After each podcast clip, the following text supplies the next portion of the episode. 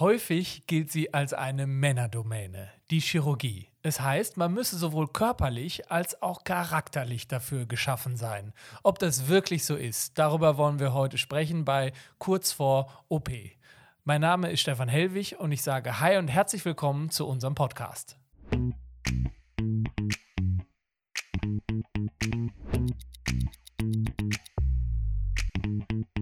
Kurz vor OP, der Podcast mit Tipps und Tricks für die medizinische Karriere. Produziert von OPET. Unser Gast heute ist Ehrenmitglied der Schweizer Gesellschaft für Chirurgie und der österreichischen AO. Er ist Ehrenmitglied der Deutschen Gesellschaft für Unfallchirurgie. Er war Wehrmedizinischer Beirat und damit höchster Berater der Verteidigungsministerin. Er ist Past President der Deutschen Chirurgen, Past President der AO Foundation und außerdem korrespondierendes Mitglied der Orthopedic Trauma Association. Er ist zudem Ehrenmitglied der Berlin-Brandenburgischen Chirurgen und Gründungsmitglied und Ehrenmitglied der Deutschen Gesellschaft für Orthopädie und Unfallchirurgie. Er ist Beiratsmitglied der European Surgical Association und war 24 Jahre von 1992 bis 2016 Ordinarius für Unfall- und Wiederherstellungschirurgie am Virchow Klinikum, erst für die Freie Universität und später für die Humboldt-Universität zu Berlin. Er hat über 16 Universitätsposten mit seinen Oberärzten besetzt. Ich freue mich ganz besonders, dass Sie da sind. Herzlich willkommen, Professor Norbert Haas. Ich habe ähm, Ihre ganzen Ämter, Ehrenmitgliedschaften gerade vorgelesen. Gibt es da ein Amt oder eine Mitgliedschaft, die da für Sie nochmal heraustritt? Ja, es sind an sich jede dieser Präsidentschaften. Ich war ja Präsident der Deutschen Gesellschaft für Chirurgie, der Deutschen Gesellschaft für Unfallchirurgie. Jede Präsidentschaft hat ihre eigenen, äh, ihren eigenen Schwerpunkt und Höhepunkte. Also ich glaube, kann jetzt nicht sagen, dass die eine Präsidentschaft größer als die andere. Jede ist individuell unterschiedlich und ich habe mich über in jede besonders hineingekniet und äh, mich damit sehr intensiv auseinandergesetzt. Äh, und das Amt sehr ernst genommen. Neben Ihrer Funktion und Ihrer Rolle in der Klinik, wie haben Sie das alles geschafft? Ja gut, das ist eine gute Frage. Äh, der Tag begann bei mir morgens kurz nach sechs und äh, wenn Sie meine Frau fragen, habe ich die Klinik, sage ich mal, durchschnittlich abends zwischen 10 und 11 Uhr verlassen, weil das können Sie nicht alles neben so in der normalen Arbeitszeit machen. So eine große Klinik und es handelt sich ja in meiner Abteilung, ein Zentrum für muskuloskeletale Chirurgie der Charité, meine ehemalige Zent äh, äh, Abteilung ist ja eine der größten Universitätsabteilungen Europas mit über 70 Assistenten und 21 Oberärzten. Äh, und dann noch diese Funktionen, die Präsidenten und Vorsitzenden und Ehrenämter das können Sie nur, indem Sie zusätzliche Zeit investieren, bewältigen. Mhm. Und mit eben diesem großen Team. Anders funktioniert es auch nicht, oder? Ja, das ist klar. Also das ist, äh, Sie allein können da nicht viel bewegen. Sie brauchen das Team und die Leute, die Sie unterstützen und die Ihnen diese Freiräume geben, dass Sie eben auch diese Präsidentschaften und diese Ehrenämter äh, ausfüllen können. Äh, dazu brauchen Sie ein gutes Team, das ist völlig klar. Wir wollen heute darüber sprechen, ob die Chirurgie, Unfallchirurgie und Orthopädie eine Männerdomäne ist. Ähm, würden Sie sagen, vielleicht als Einleitung dazu, ist dieses Fach ein Knochenjob? Ja, insgesamt, wenn man das gesamte Fach abdeckt, äh, ist das schon äh, eine sehr schwierige, äh, sage ich mal, Profession. Ähm, denn die Unfallchirurgie, das ist nicht kalkulierbar. Ja, der, der Schwerverletzte, der, der, der ist schwer verletzt und das kann sein, dass da alle großen Extremitäten, Knochen gebrochen sind, Wirbelsäule, Becken, Ähm, und äh, das sind dann doch ganz schwierige äh, Operationen, in denen Sie auch richtig Kraft brauchen. Denken Sie mal an so einen Harley-Davidson-Motorradfahrer, äh, wobei ich dich jetzt nicht diskriminieren will, aber manchmal sind die doch auch sehr kräftig, das gehört zum Bild dazu. Und der verunfallt mit seiner Harley-Davidson und hat einen, einen Oberschenkel äh, Bruch des, des, des Femurs, des Oberschenkelknochens, das kostet richtig Kraft, den wieder einzurichten. Und wenn man zum Beispiel ihn stabilisiert mit einem Nagel, mhm. das ist richtig körperliche Kraft, äh, den Nagel dort einzuschlagen. Aber auch die Reposition ist schon recht schwierig. Äh, das ist schon eine harte Knochenarbeit, wie Sie gesagt haben. Also man braucht Kraft und äh, ist es auch mentaler Knochenjob?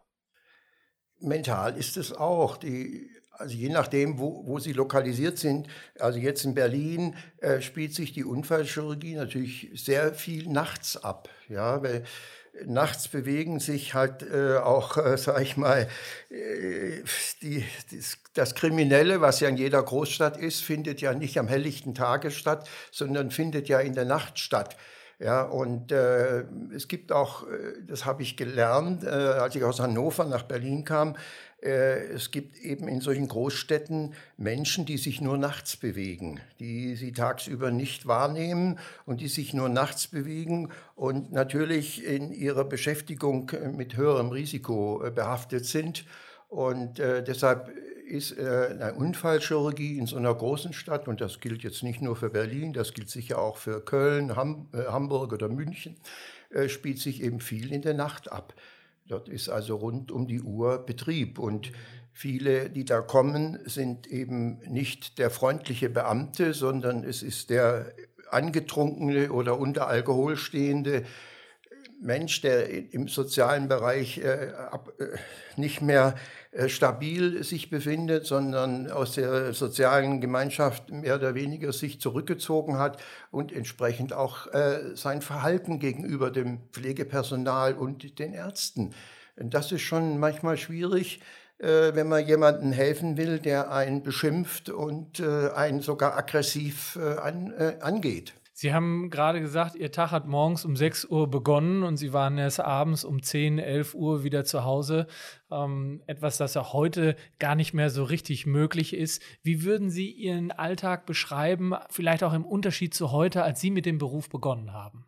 Ähm, das ist ein, guter Hinweis, denn äh, als wir als Medizinalassistenten anfingen, zum ersten Mal nach dem Studium dann ärztlich tätig wurden, dann war zum Beispiel der Wochenenddienst begann am Freitag, sind wir in die Klinik äh, gegangen und haben den normalen Tagdienst gemacht und dann begann der Wochenenddienst am Freitagabend.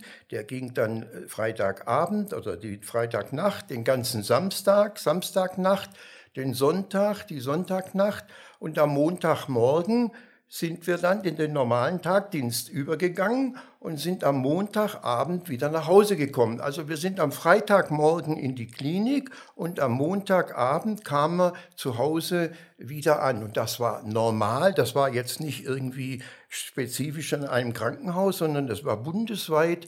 Der Nachtdienst oder der Wochenenddienst war von Freitagmorgen bis Montagabend. Heute undenkbar, Heute käme der Arbeitgeber, wenn er sowas zulassen würde, äh, würde bestraft werden, äh, müsste hohe Strafen bezahlen. Das ist undenkbar. Heute ist es aufgesplittet. Der am Freitag Dienst hat, geht am, am Samstagmorgen nach Hause. Wer am Samstag kommt, geht am, spätestens am Sonntag, äh, wenn der Dienst nicht gesplittet ist, wieder nach Hause. Sie sehen die Einstellung, aber das war normal damals. Da äh, haben wir uns überhaupt nicht drüber aufgeregt. Und äh, das hat sich natürlich alles gewandelt. Aber in diesem Stil äh, bin ich sozusagen groß geworden und ähm, auch als junger Assistent äh, an der medizinischen Hochschule. Ja, da waren wir froh, wenn wir mit den OP durften. Und dann sind wir am OP geblieben, bis die OP zu Ende war, ob das jetzt um 10 Uhr abends oder 11 Uhr war. Und am nächsten Morgen waren wir wieder pünktlich um 7 Uhr zum Arbeitsbeginn wieder da. Wie schon gesagt, das war Standard. Das haben mehr oder weniger alle mitgemacht. Und das hat sich natürlich jetzt im Laufe der Zeit äh, völlig, völlig verändert. Ja, währenddessen viele in der Medizin heute anfangen und sagen, ich möchte nur noch 60 Prozent arbeiten, haben Sie, Sie haben das gesagt, äh, früher 200 Prozent gearbeitet. Ja, aber das hat natürlich auch, ist ein zweischneidiges Schwert. Sicher heute, äh, ich weiß das von äh, meinen Nachfolgern im Amt, wenn äh, Stellen neu ausgeschrieben werden, kommen die Bewerber und sagen schon von Anfang an, ja, wir hätten vielleicht doch gern nur eine 70-Prozent-Stelle oder 80-Prozent-Stelle. Ich meine, damit reduziert sich natürlich auch die Ausbildungszeit und Weiterbildungszeit von diesen äh, jungen Assistenten schauen Sie, was wir an dem Wochenende von Freitagmorgen bis Montagabend erlebt haben und erfahren haben und auch durchführen mussten. Die Oberärzte, ich hatte dieses MA, die Medizinalassistentenzeit in einem kleineren Haus gemacht, weil ich gedacht habe, da kann man mehr lernen. Das war auch so. Äh, der Oberarzt ist dann aber ab und zu am Wochenende nach Hause gegangen und wenn man dann angerufen hat und hat gesagt, mir hat hier irgendwie eine tief klaffende Wunde kannst du mal kommen? Da hat er gesagt, na, das wirst du doch wohl nähen können. Also man wurde ins kalte Wasser geworfen und hat damit natürlich viel gelernt. Wenn ich es dann einmal gemacht habe und ich sehe, es funktioniert, es geht gut, dann gewinne ich natürlich auch an Selbstsicherheit. Das heißt, man hat eine riesen Erfahrung gesammelt durch diese wahnsinnig langen Wochenende, wo man weiß, man muss den Patienten versorgen. Da kommt nicht morgen früh eine andere Truppe, ich muss nur gucken, dass ich den jetzt über die Nacht kriege, dann können die morgen äh, früh den versorgen. Nein, du wusstest, der lief dir nicht weg, du musstest das versorgen. Äh, bis Montagabend war ein langer Tag. Und äh, da, da hat man natürlich extrem viel gelernt. Man hat vieles oder fast alles gesehen und hat damit auch diese große Erfahrung bekommen, die einem nachher, nachdem man Oberarzt und Chef geworden ist, eben auch sehr geholfen hat, solche großen Kliniken zu führen. Denn ich habe das immer wieder bei den Chefvisiten erlebt, dass die, die Assistenten dann oder auch die Oberärzte dann gesagt haben, sagen Sie mal, äh, Herr Professor, woher haben Sie das gewusst, dass der jetzt das die und die Komplikation hat oder kriegt? Das habe ich gesehen, das hat man alles schon mal gesehen. Und das ist eben in der Medizin ganz wichtig, Erfahrung. Ja, Sie können vieles nachlesen, aber Sie müssen es mal gesehen, erfahren haben oder die Komplikationen eben erlebt haben und sie beseitigt haben. Das ist die Riesenerfahrung. Und da habe ich halt meine Bedenken heute bei den heutigen Dienstmodellen am Wochenende und eben mit 60 Prozent Stellen äh, diesen großen Überblick noch zu bekommen über das Fach. Mhm. Wahrscheinlich geht das einher mit der Entwicklung von Hochspezial Hochspezialisten, die, sage ich mal, jetzt sich fokussieren auf die Hand oder auf die Schulter. Damit reduziert sich ja das Weiterbildungsspektrum. Ja, der Schultermensch von heute, ein reiner Schulterchirurg oder Orthopäde, der sagt mit dem Fuß, da kann ich nichts mit anfangen. Also der, der wird ein Patient, der mit dem Fußproblem kommt oder mit schweren Frakturen, wird er sagen, das ist nicht mein Gebiet, das kann ich nicht versorgen. Und insofern wird wahrscheinlich diese mangelnde Erfahrung äh, kompensiert, indem sich die Leute hochspezialisieren auf Knie, auf Sportmedizin, auf Schulter äh, oder Beckenwirbelsäule. Und äh, damit das etwas kompensiert wird, dass sie nicht mehr so viel Zeit für die Weiterbildung haben. Das hat natürlich auch einen großen Nachteil. Äh, wir haben keine Generalisten mehr, die den Gesamtmenschen sehen. Ja, das birgt natürlich auch Gefahren in sich, wenn ich nur noch auf die Schulter oder auf die Füße oder auf den Ellenbogen oder was auch immer schaue, dass ich vielleicht eine Systemerkrankung, die dahinter steckt, gar nicht erkenne. Sehen Sie die Qualität in der Medizin dadurch in Gefahr? Ja, in gewisser Weise, ja klar. Äh, wenn, wenn, indem ich eben die Zusammenhänge, die Gesamtzusammenhänge äh, nicht erkenne. Und eben die, die, die, Schulter ist ein gutes Beispiel, äh, wenn eben der Schul die Schulterproblematik gar nicht von der Schulter herrührt, sondern von der Halswirbelsäule oder von irgendeiner neurologischen Erkrankung aber sie bildet eben, hat Symptome, wo man sagt, da können wir doch mal operieren. Ja?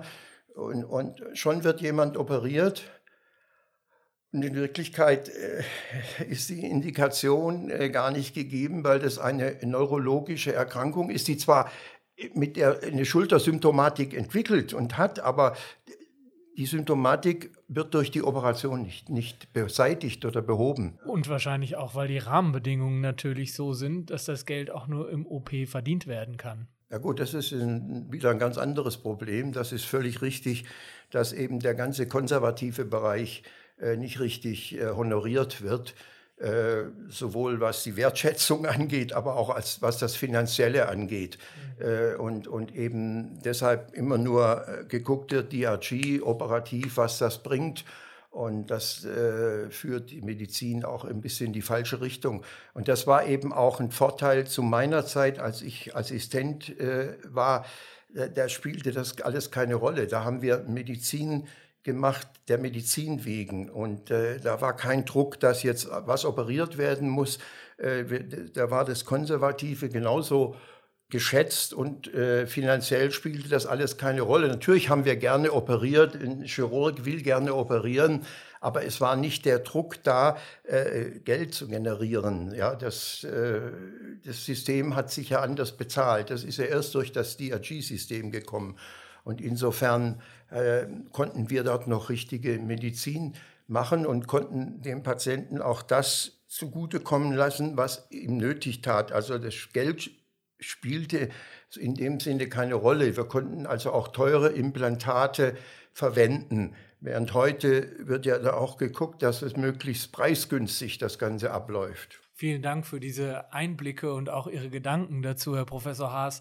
Ich versuche mal zurück zu unserem Thema Männerdomäne zu kommen und frage Sie mal ganz provokant. Würden Sie sagen, dass dieser Beruf einfach nichts für Frauen ist?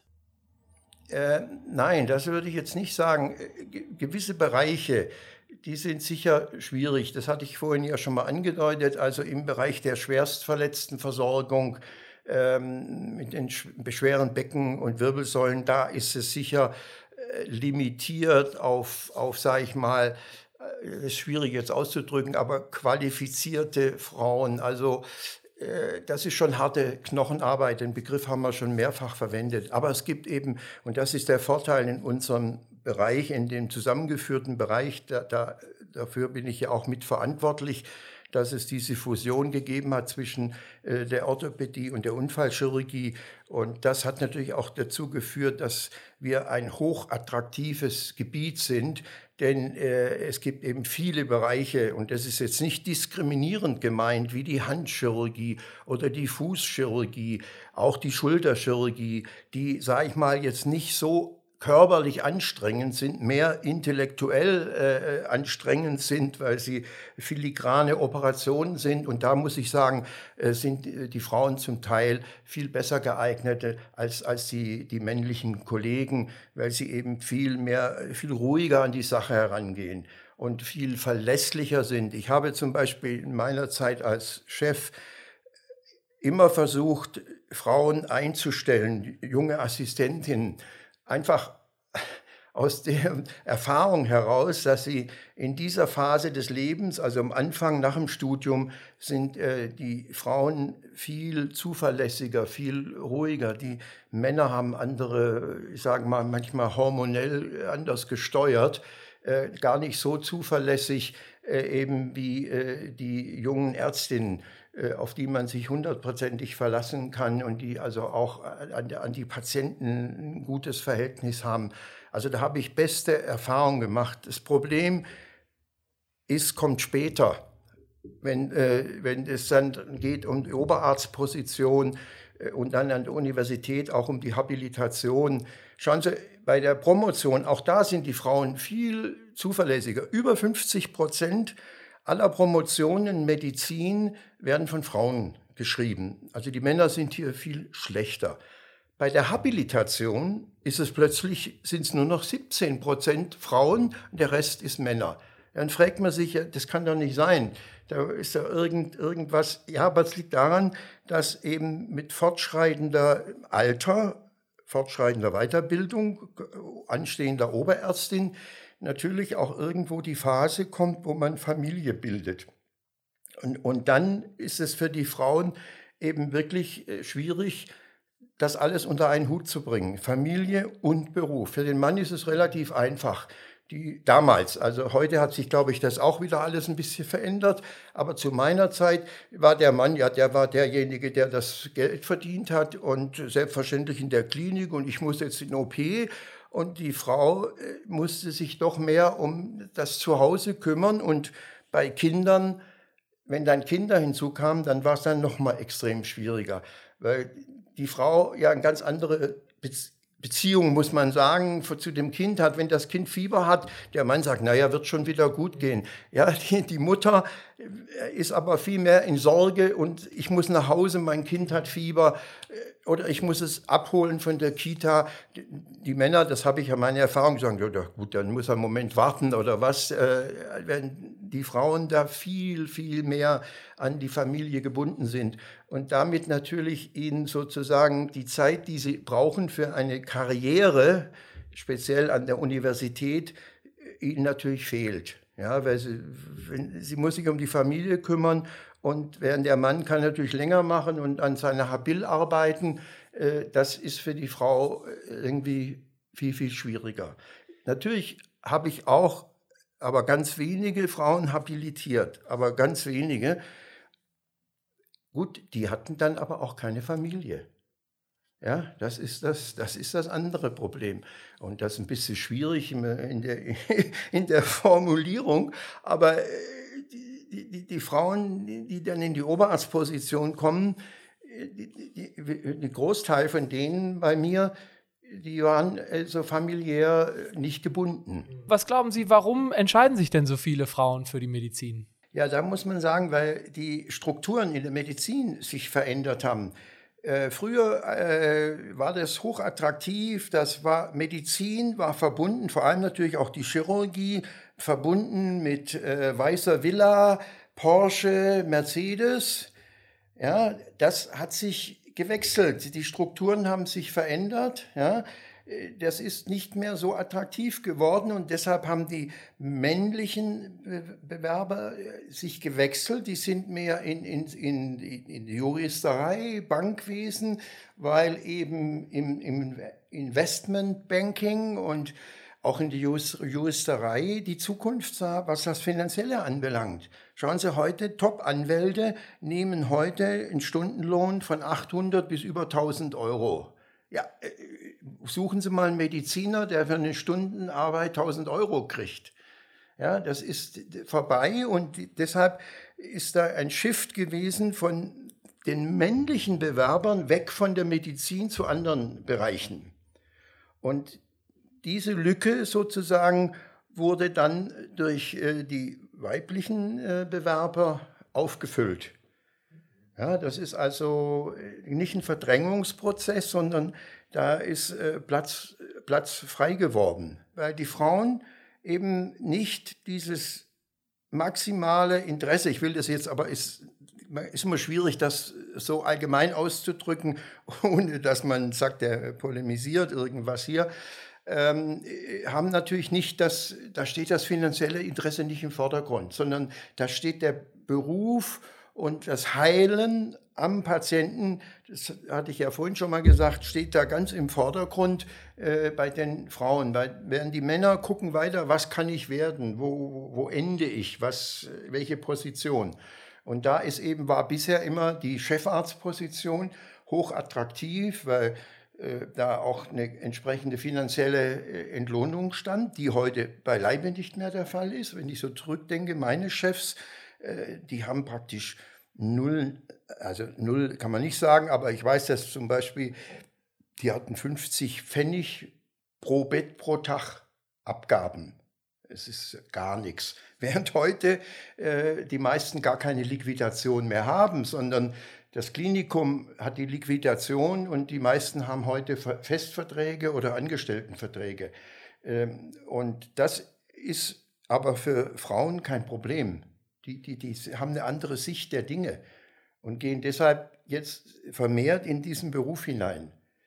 Ja, und und, und äh, deshalb wird, die, wird es immer mehr weiblicher, die Medizin, weil immer mehr sozusagen immer weniger männliche Bewerber da sind und die Frauen eben hier in den Bereich gehen, was natürlich zusätzlich ein positives Effekt auch noch hatte, weil sie zum Teil eben mit den Abitursnoten sogar noch auch noch besser waren als die männlichen, äh, äh, männlichen Bewerber. Und äh, das ist mit einer der wesentlichen Gründe. Mhm. Und Sie hatten ja die ersten Oberärztinnen überhaupt in Deutschland. In der Unfallchirurgie, im universitären Bereich, ja, ja, ja. das ist, äh, wie schon gesagt, aber es ist ganz schwierig. Und ich hatte zu maximalen Zeiten, glaube ich mal, fünf oder sechs Oberärztinnen gleichzeitig.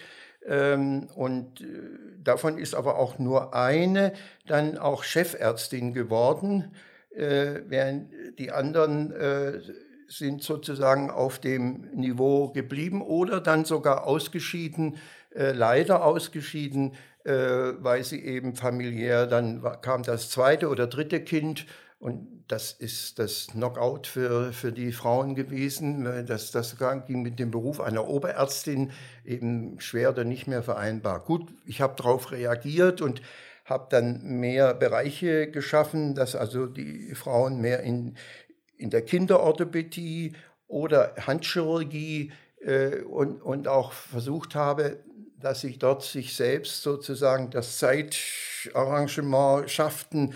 Äh, aber auch das war, muss ich sagen, insgesamt sehr viel schwieriger. Und eine Frau, die Oberärztin ist und sich habilitiert, die muss also fast doppelt so viel arbeiten und aufbringen als äh, entsprechend, was, was ein männlicher mhm. Kollege äh, leistet. Ich glaube, die Strukturen haben sich jetzt ein bisschen verändert, äh, indem Kitas äh, mehr standardmäßig werden an den großen Kliniken und es äh, also auch die Männer mehr herangezogen werden, äh, sozusagen Familiendienst zu leisten. Ähm, ich glaube, da ist eine Änderung eingetreten, aber trotzdem muss man sagen, ist es viel schwieriger für eine Frau, wissenschaftlich und klinisch Karriere zu machen als, als ein Mann. Mhm. Es ist heute noch also extrem mehr Leistung. Sie muss schneller sein, ja, sie muss doppelt so schnell sein, weil sie eben auch noch dann noch einkaufen muss und sonst was, ja. Äh, das Kind versorgen und dann noch wissenschaftlich arbeiten und dann noch im OP Spitze sein und dann noch auf Kongresse gehen. Verstehen Sie, das kommt ja alles dazu. Äh, das ist ja eine Riesen, das sind ja schon oft muss ich die, musste ich die männlichen Mitarbeiter etwas peitschen, damit sie da äh, das alles leisten. Um wie viel mehr ist und wie viel schwieriger ist es für eine Frau. Jetzt haben Sie das gerade angesprochen, dass sich das äh, Rollenbild ja im Beruf und Familie verändert hat. Gleichzeitig sind viele der Rahmenbedingungen noch so wie früher. Sie haben das angesprochen, dass sich ein paar Strukturen verändert haben. Aber was müsste sich denn noch verändern, damit Frauen sich mehr für die Karriere in der Chirurgie entscheiden und damit es auch einfacher wird, damit es auch möglich ist? Denn Sie haben ja gerade viele, viele ähm, Argumente dafür gehabt, warum es so wichtig ist, dass uns das gelingt.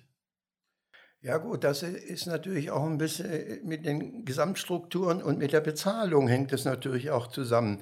Ähm, wenn ich will, dass äh, eine gute Chirurgin eben auch einem erhalten bleibt, dass sie in dem Bereich, sage ich mal jetzt Handchirurgie oder äh, plastische Chirurgie oder egal in welchem Bereich, äh, dann muss ich ihr natürlich die Möglichkeiten bieten, dass sie trotzdem Familie haben kann und Kinder. Das heißt, sie braucht auch finanzielle äh, Unterstützung, dass sie eine Nanny sich leisten kann, die dann eben auf die Kinder aufpasst oder die Kitas, die ja nicht überall kostenfrei sind. Ja, also es ist, es ist auch eine Frage des Geldes. Ja, und äh, man sieht das, wenn jemand familiär da abgesichert ist, ist es ein bisschen leichter, als äh, wenn das nicht der Fall ist. Aber äh, um das generell durchzuführen, äh, müsste man hier im Bereich der Bezahlung doch einiges verändern.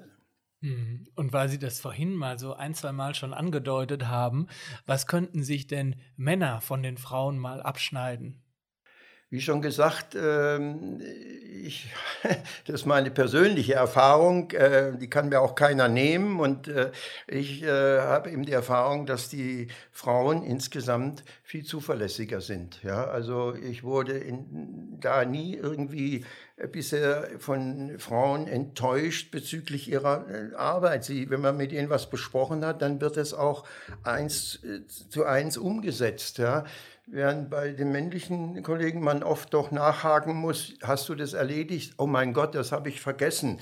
Das habe ich wirklich bei meinen äh, äh, Mitarbeiterinnen äh, selten, wirklich selten oder gar nicht gehabt. Das ist äh, so sicher. Und muss ich auch sagen, äh, der Umgang insgesamt, muss man sagen, äh, ist mit den Mitarbeitern und auch mit den Patienten, äh, finde ich, äh, haben die weiblichen Mitarbeiter äh, immer, finde ich, aus meiner Erfahrung besser geregelt. Also ich müsste öfters einen meiner männlichen Oberärztin ermahnen äh, und sagen, du kannst hier nicht so im OP äh, so einen Ton anschlagen. Ja? Ähm, und das, also das Problem hatte ich da öfters oder immer wieder mal, während bei einer Oberärztin äh, das praktisch weniger der Fall war. Die, die gehen im sozialen Kontakt, äh, sind, gehen die anders um mit den Kollegen oder mit den Schwestern, muss ich sagen, im Pflegepersonal. Da ist bei den äh, chirurgischen äh, Mitarbeitern doch ab und zu, muss ich sagen, kommt der Chirurg in Anführungszeichen zum Durchbruch. Das geht heute auch nicht mehr. Früher, äh, als ich noch äh, Student war und äh, wir da ab und zu mal in den OPs zuschauen durften, da flogen dann schon mal die Fetzen oder auch mal irgendein Instrument wurde äh, durch den Saal geworfen, habe ich selbst erlebt. Heute undenkbar, wirst du sofort entlassen äh, wegen sozialer Inkompetenz. Ja, das ist schon ein Problem. Vorhin haben wir auch darüber gesprochen, dass sich viele Frauen ja für Medizinstudium entscheiden. Ähm, was, wie würden Sie jetzt Werbung machen für das Fach Unfallchirurgie, Orthopädie? Was würden Sie jungen Menschen, die ja noch vor der Wahl stehen, was würden Sie denen mit auf den Weg geben? Ja, gut, also wie schon gesagt, äh, unser Fach Unfallchirurgie, Orthopädie hat natürlich ein wahnsinniges Spektrum. Ja, sie können sich, und das ist ja auch, habe ich ja mitentwickelt, dass die Hochspezialisierung, dass man sagt, ich will Handchirurgin werden oder ich will Fußchirurg werden oder Schulter oder nur Wirbelsäule oder ich bin äh, Beckenfanatiker, ich will Beckenchirurg werden oder eben heute eben, ich kann auch Endoprothetik machen, ich will nur Gelenkersatz machen, ich will nur elektives Programm machen ähm, oder ich kann selbst, auch wenn es im Moment etwas nicht so gut entwickelt ist, aber das kommt sicher wieder, äh, ich gehe in die konservative Therapie. Ich werde konservativer Orthopäde oder Rehabilitationsarzt.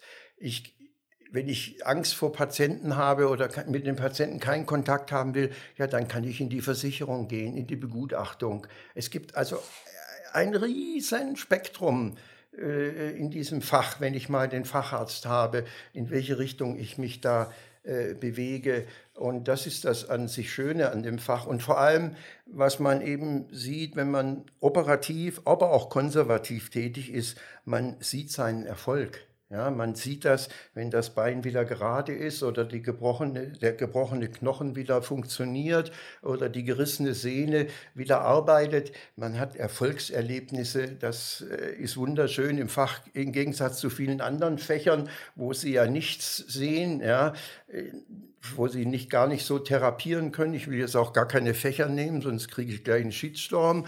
Äh, aber das ist eben der große Vorteil äh, an, an unserem Fach. Bis 2016 waren Sie Chef an der Charité. Jetzt mit etwas Abstand, wie blicken Sie heute auf den Beruf? Ja, wie schon gesagt, das ist äh, ein schöner Beruf. Ich würde ihn wieder ergreifen. Und äh, eben weil man eben dieses große Spektrum hat und natürlich in meinem Fach, äh, in meinem Schwerpunkt, ich war ja von Haus aus schwerpunktmäßig Unfallchirurg, äh, eben wenn man sieht, wie man Leute wiederherstellen kann, äh, die also wirklich äh, polytraumatisiert waren und die heute wieder fast eine Restitutio ad integrum haben, also vollständig wiederhergestellt sind. Das ist schon äh, faszinierend und ähm, das muss ich wirklich sagen, deshalb würde ich das Fach heute auch äh, wieder nehmen. Und es hat halt eben ein großes Spektrum. Es ist das feine, filigrane Operieren und es ist auch das etwas kräftige eben Knochen, diese äh, schwere Knochenarbeit, die das Fach hat. Mhm. Und äh, 2016 an dem Galaabend, als Sie quasi ähm, aufgehört haben, dann an der Charité, da kamen über 300 Gäste, glaube ich, 300 Gäste zu diesem Galaabend in Berlin. Da war ein Tisch, da stand Sauer 2 drauf und jeder wusste, wer kommt. Sie sind gut vernetzt auch und das auch heute noch. Das macht, lässt Sie noch nicht ganz los auch. Nein, das war natürlich das Spannende an dieser Position in Berlin, das muss ich sagen, an der Charité, also das, äh, das war natürlich noch ein Add-on, äh, was einem sehr viel Spaß gemacht hat. Also zeitweise, äh, ich nenne ja keine Namen, aber zeitweise hätte man in meiner Sprechstunde eine Kabinettssitzung abhalten können. Und ähm, das war aber auch mein Spezialservice, dass ich gesagt habe, ich bin 24 Stunden erreichbar, wenn irgendwas ist. Und wir haben natürlich auch viele ähm, internationale ähm, Patienten gehabt, also Präsidenten und Könige, ähm, die äh, eben an die Charité kamen zur Behandlung. Und das war natürlich nochmal ein, ein spezielles äh, Add-on, würde ich sagen, was einem nochmal Spaß gemacht hat, sich auf diesem internationalen Plateau oder Niveau äh, zu bewegen und dort eben auch gute Arbeit zu leisten. Äh, das war aber Berlin-spezifisch. Äh, und da bin ich natürlich auch sehr froh drüber. Und da hat man natürlich auch ein, ein riesiges äh, Netzwerk gehabt. Aber man hat aber auch gesehen, wie schnell, also man war da der eine Botschafter, mit dem man dann befreundet war. Nach zwei Jahren war er weg und dann kam wieder ein neuer und der war wieder wo ganz anders. Also es hat auch viel Wechsel gegeben. Das muss, da musste man sich auch äh, dran gewöhnen. Oder der eine Minister war plötzlich ja nicht mehr im Amt und äh, so war das äh, ein großes Gehen und Kommen. Aber es hat natürlich riesig riesig Spaß gemacht, das muss ich wirklich sagen. Hm, schön, das sehe ich auch. Wir sitzen uns hier gegenüber in dem Podcast und da nutze ich auch die Gelegenheit und frage mal, wie sieht denn Ihr Alltag heute aus? Also ich weiß, dass der Beruf Sie nie ganz losgelassen hat. Sie sind immer noch aktiv. Wie sieht Ihr Alltag heute aus? Ja gut, ähm, ich bin weiterhin, sage ich mal, sehr aktiv, da haben Sie völlig recht aber nicht mehr direkt am Patienten. Also ich, äh, das habe ich von meinem alten Chef aus Hannover gelernt. Äh, ich habe das Messer weggelegt. Ich habe gesagt, also ich will nicht, dass irgendwann einer kommt und sagt, operiert der immer noch? Ja, oder hat es gar nötig, noch zu operieren?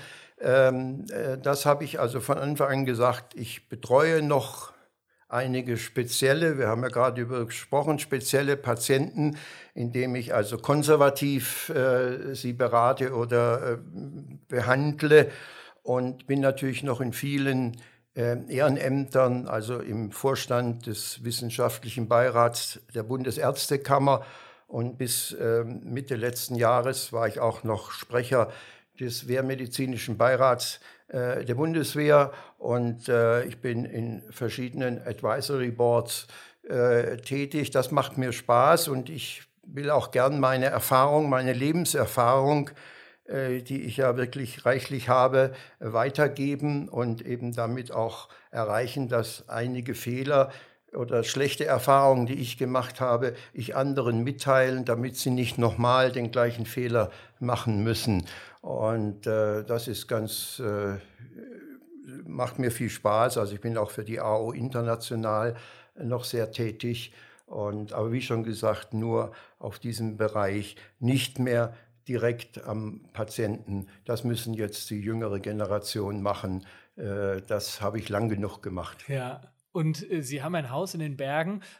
Ich höre aber auch raus, Sie sind viel unterwegs. Können Sie das genießen auch? Also haben Sie da was von? Ja, immer mehr. Also ich reduziere äh, diese Ehrenämter, reduziere ich langsam denn äh, ich merke, dass das andere eben auch Spaß macht, sich ein neues Leben aufzubauen. Also ich bin jetzt auch viel auf dem Golfplatz oder äh, jetzt in den Bergen in der, auf der Skipiste und äh, man lernt dort auch wieder neue Gruppen, neue Menschen, mit denen man vorher wenig zu tun hatte, weil man keine Zeit hatte im Beruf. Und das ist auch sehr spannend und macht, äh, muss ich sagen, sehr viel Spaß und erweitert den Horizont äh, mit neuen Freundschaften, Bekanntschaften äh, außerhalb der Medizin. Und da merke ich, dass wir dann vorher doch sehr in einer äh, Closed Society äh, tätig waren. Es hat immer irgendwas mit dem Beruf zu tun gehabt, während jetzt ist es völlig losgelöst äh, auf dem Golfplatz, äh, die neuen äh, Golffreunde, das hat mit Medizin gar nichts zu tun. Äh, das, da ist man eher fast schon wieder ein Exot. Ja, sehr gut. Und wenn wir jetzt so langsam zum Ende unseres Gespräches kommen, ähm, was würden Sie unseren, ich frage nochmal genau nach, was würden Sie den vielen jungen Zuhörern, die noch am Anfang ihrer Karriere stehen, was würden Sie denen aus Ihrer Erfahrung mit auf den Weg geben wollen? Ja, das äh, würde ich schon gerne, dass man klar macht, dass der Patient äh, in, bei uns in der Medizin im Mittelpunkt steht. Also der Patient ganz im Vordergrund und dass die junge Generation, so wie wir ja auch gekämpft haben, um äh, Strukturen durchzusetzen, wie schon gesagt, die Fusion Orthopädie-Unfallchirurgie ist durch Ärzte, durch Mitstreiter von mir entstanden. Ähm, auch die Spezialgebiete, das ist äh, Abteilungen für Schulter, Wirbelsäule, Hände, das ist alles im Laufe der Jahre durch unsere Aktivität entstanden. Und so müssen auch die, die junge Generation eben jetzt schauen, dass sie wieder zurück fokussiert werden auf den Patienten, dass man wegkommt von dieser Wahnsinnsdokumentation, die es zu unserer Zeit nicht gab. In der Sprechstunde haben wir den Patienten angeguckt, die Wunde angeguckt, dann haben wir reingeschrieben, Wunde okay, WV in einer Woche, Wiedervorstellung in einer Woche. Das war unsere Dokumentation, nächster Patient. Ja, während heute müssen die mehrere Blätter ausfüllen, ja, mit der gleichen Sach Situation. Und die neueren Zahlen oder bekannte Zahlen sagen ja, dass die Dokumentation 30 bis 40 Prozent der Arbeit eines Arztes ausmacht. Ja, das ist ja pervers. Ich meine, wir sind ja Ärzte geworden, um den Patienten zu helfen, um zu operieren, um Sprechstunde äh, zu machen, um Patientenkontakte zu haben. Und das ist eine völlige Fehlentwicklung. Und da muss aber die jetzige Generation drum kämpfen, so wie wir gekämpft haben, dass das wieder rückgängig gemacht wird, dass es dafür andere Berufszweige gibt, Dokumentationsassistenten oder was auch immer, die diese Arbeit übernehmen, sodass man wieder sich voll auf den Patienten fokussieren kann und eben dann auch dadurch wieder mehr Erfahrung bekommt. Denn während der Dokumentation dieser 30 bis 40 Prozent, die fehlen mir ja in meiner Erfahrung mit dem Patienten. Dafür kann ich schon wieder einen Patienten behandeln, kriege mehr Erfahrung und habe mehr Erfolgserlebnisse. Also da, da, müssen die junge Generation, aber insgesamt gesehen ist der Beruf des Mediziners natürlich schon ein toller Beruf. Das ist völlig klar. Man, man, also diese Kontakte und dass man helfen kann, aber man muss auch ein gewisse äh, also wir sagen, Gefühl haben, auf andere zugehen zu können. Also es ist sicher schlecht, wenn man äh, kontaktgestört ist. Dann ist man als Mediziner, dann muss man vielleicht in Gerichtsmedizin oder in die Pathologie oder irgendwo, wo man keinen Patientenkontakt hat. Aber wichtig ist für einen jungen Mediziner dieser Kontakt zum Patienten und in der Chirurgie vor allem, der Patient muss das Vertrauen in einen haben, dass das alles gut geht und nicht tausend Papierzettel unterschreiben mit Verantwortung und das, äh, was, welche Gefahren er alle hat. Zu unserer Zeit äh, gab es es nicht. Dann hat man gesagt, Sie sind mit der OP einverstanden, der Patient hat dann das signiert oder auch nicht aber meistens schon äh, aus Jurist, also muss man signieren. Aber äh, heute diese Aufklärungsbögen, was bei der OP alles passieren kann, das gab es nicht. Ja? Und, und der Patient war dadurch auch, ist heute meines Erachtens, finde ich, eher verunsichert, wenn man ihm klar macht, und das ist ja praktisch bei jeder OP, du kannst auch zu Tode kommen durch die Narkose, Narkosezwischenfall oder irgendwas. Also rein theoretisch musste jeden Patienten, der in Narkose gesetzt wird, aufklären, er könnte theoretisch nicht mehr aufwachen. Ja? Und diese überwuchernde oder auswuchernde Bürokratie und, und, und Absicherung, da muss man schauen, dass man das wieder auf ein gesundes Maß reduziert. Aber der Beruf an sich ist schon super und, und macht viel Spaß und äh, ist besser, als wenn ich in irgendeiner äh, Bank sitze und irgendwelche Banknoten zähle oder sowas. Absolut. Viele wunderbare Gründe und Argumente für diesen Beruf, aber von Ihnen auch klare Ansagen, an Rahmenbedingungen, die sich verändern müssen. Unbedingt. Sonst klappt es nicht. Die Wertschätzung. Uns ist verloren gegangen im Laufe der Jahre die Wertschätzung des Arztberufes. Das muss man wirklich, das muss man wirklich sagen. Das war zu unseren Zeiten eine höhere Wertschätzung. Auch, ich kann das so offen sagen, auch in der finanziellen Vergütung. Ja, das ist heute alles reglementiert und äh, reduziert. Und äh, früher war der Arzt das Wichtigste im Krankenhaus, heute ist es der Manager. Ja, der Manager und die, die Geschäftsführung, die zum Teil nur zwei Jahres- oder drei Jahresverträge haben, die, die, die sich für die Ärzte kaum noch interessieren. Ja, das ist das Problem heute. Aber da muss diese Generation dagegen rebellieren. Ja auch eine Ansage an die junge Generation, da auch mitzugestalten und zu rebellieren. Sehr gut. Vielen Dank, Herr Professor Haas. Das war, das war großartig, ein ganz tolles Gespräch. Wir haben eine kleine Tradition in unserem Podcast. Das sind die Entweder-Oder-Fragen. Haben Sie Lust, da mitzumachen? Ja, bitte. Analog oder digital? Digital. Talent oder Training? Talent oder Training? Mhm. Ähm, beides. Kopf- oder Bauchgefühl? In der Medizin. Ja, also ist beides manchmal gut. Also Kopf ist wichtig, aber manchmal kann man aus dem Bauch heraus auch eine richtige Entscheidung treffen, vor allem wenn es darum geht, do not operate, äh, nicht zu operieren. Ja. Letzte Frage, Berlin oder Berge? Ja, beides. Beides auch, sehr gut. ja, wunderbar. Also nochmal, vielen, vielen Dank für, den, für die Einblicke in Ihre Gedanken, für die klaren Ansagen auch, die Sie gemacht haben. Ganz wunderbares Gespräch. Ich weiß, dass Sie gleich wieder zurückfahren in die Berge, richtig? Richtig. Dann ja. genießen Sie diesen wunderbaren Abend. Wenn ich rausgucke, ist ja tolles Wetter und äh, dann steht auch einem wunderbaren Wochenende nichts im Wege. Nein, sicher nicht. Vielen Dank dafür. Ja, war mir eine Freude.